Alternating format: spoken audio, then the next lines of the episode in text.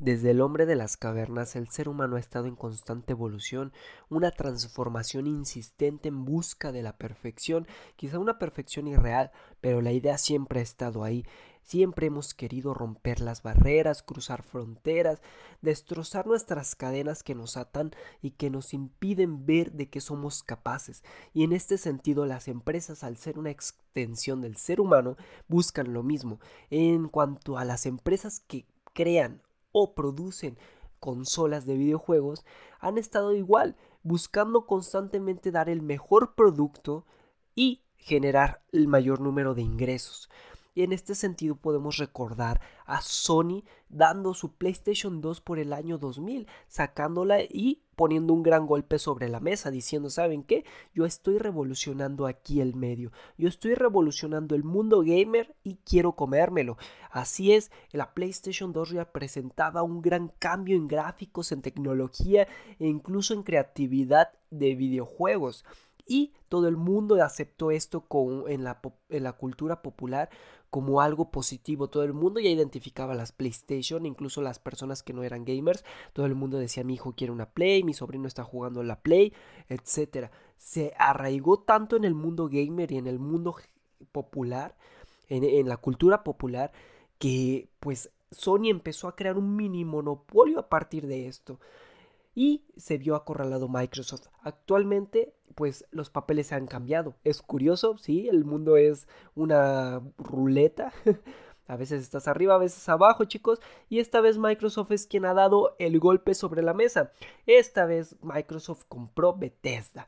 Lo compró por 7.5 billones de dólares. Un dineral que soltó. Y aún así, esto es un dinero muy bien invertido ¿Por qué? Porque la estrategia de Microsoft está, eh, pues de algún modo buscando cubrir todo, todos los aspectos gamers, los aspectos futuros, que es lo digital, las cuestiones digitales y las cuestiones de streaming, y los aspectos actuales, que son las consolas, el hardware, y lo está haciendo muy, muy bien.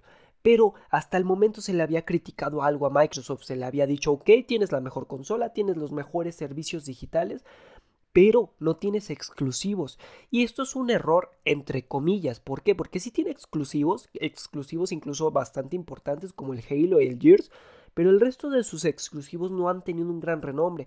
Si han sido aceptados, han sido divertidos, han sido geniales, pero no se han arraigado en el gamer como decir un Uncharted, todo el mundo conoce Uncharted, todo el mundo eh, en el mundo gamer sabe que Uncharted es un juegazo, todo el mundo sabe de The Last of Us, todo el mundo sabe de God of War, que son exclusivos de Sony.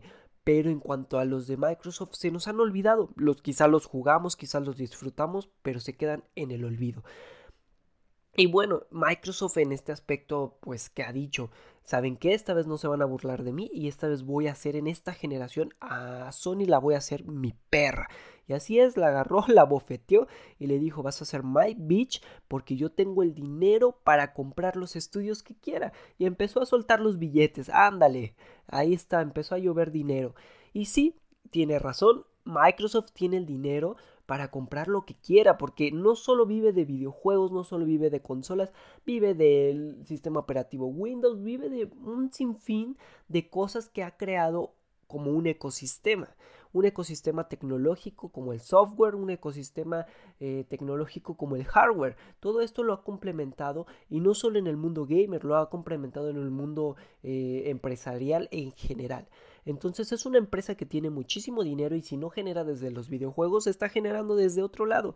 Mientras que Sony pues genera a partir de ciertas tecnologías pero muy limitadas y los videojuegos. Entonces, pues Microsoft, ¿qué dijo? esta vez no se van a burlar de mí, no van a decir, no tienes exclusivos y voy a cubrir todos los aspectos que pueda. Empezó a comprar estudios, todo, compró, compró, compró estudios y esta vez uno de los más importantes es Bethesda, que tiene juegos como Prey, juegos como Fallout, juegos como Doom, o sea, ¿quién no quiere el Doom en, su consola de Xbox?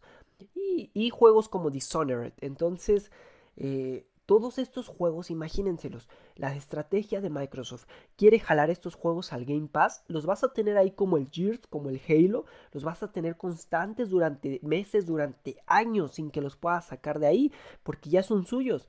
Y los vas a estar jugando, comprando, eh, eliminando, volviendo a descargar, van a ser tuyos siempre y cuando pagues tu suscripción del Game Pass. También los va a tener en Xcloud para que puedas jugar vía streaming sin tener un dispositivo poderoso y los va a tener para poder elegir, va a poder decir, ¿sabes qué Sony? Esta vez te portaste bien, este exclusivo va a salir para mi consola y para la tuya. O sabes qué Sony, esta vez te voy a cobrar más, pero este va a ser tu exclusivo completo, es de mi compañía Bethesda, pero y yo lo produje, pero esta vez te lo estoy dando a ti por una buena cantidad de dinero. Entonces, o puede ser egoísta y decir, sabes que todos estos son míos, incluso los que ya están en producción eh, van a ser míos, rompo el contrato, te doy una indemnización y los vuelvo míos. Todo esto tiene grandes opciones, o sea, Microsoft esta vez, esta vez va a poner las reglas, va a elegir lo que le convenga más.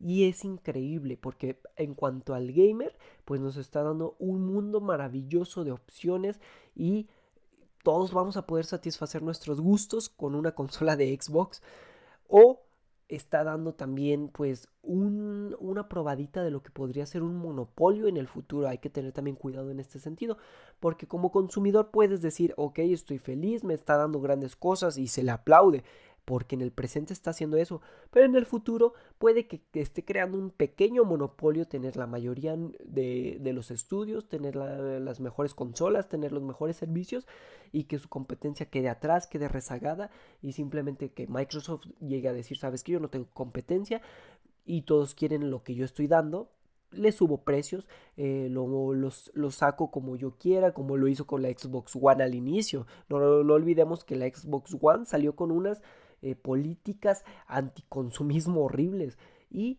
con una obligación tan tan increíble, o sea, básicamente te decían, ¿quieres la Xbox? Pues vas a tener que comprarla con el Kinect, vas a tenerla que comprar con esto, con esto, con esto. No, no, no, horrible. Por eso es que eh, despidieron al antiguo CEO y dejaron a Phil Spencer que aparte de ser un buen eh, coordinador de esta empresa, es un videojugador y sabe lo que queremos. Entonces se le aplaudo, yo estoy muy feliz. Creo que van a venir cosas muy emocionantes, muy interesantes y considero que Sony ahora sí está contra las cuerdas, porque lo único que Sony tenía para poder luchar, que eran sus exclusivos, pues ya vimos que ya no, ya no lo tiene como tal, ya no es algo tan seguro. Y espero les haya gustado esta pequeña eh, reflexión acerca de lo que puede pasar en el futuro, que podría ser un monopolio, es peligroso, hay que estar siempre revisando todo esto. O también la pequeña reflexión de que Microsoft está cubriendo todos los aspectos empresariales, todos los aspectos en el mundo gamer para poder ser la que genere más recursos, para poder ser la que genere mayor número de fans y de pues de seguidores. Entonces, se le aplaude, está teniendo una gran estrategia y nos está dando cosas maravillosas. Espero esta nueva generación de consolas salga con unos juegazos, salga con unas, eh, pues unos productos increíbles y a un buen precio. Entonces, aplausos para Microsoft. Está ganando una guerra que quizá no es guerra, pero indirectamente le está dando sus madrazos a Sony. Y esto es todo lo que yo quería comentar, chicos. Eh, espero me sigan en mis redes sociales. Me pueden seguir como ISAP TV en Facebook, como ISAP-TV en, Instagram o seguirme en todos los lugares que se suben podcasts como Spotify, iBox, eh, Google Podcast. Todos estos lugares tienen mis podcasts. Ustedes pueden elegir en cuál escucharme, incluso en Anchor. Y pues síganme, síganme, mándenme mensajitos y apóyenme porque está creciendo el canal. Nos estamos viendo. Hasta luego.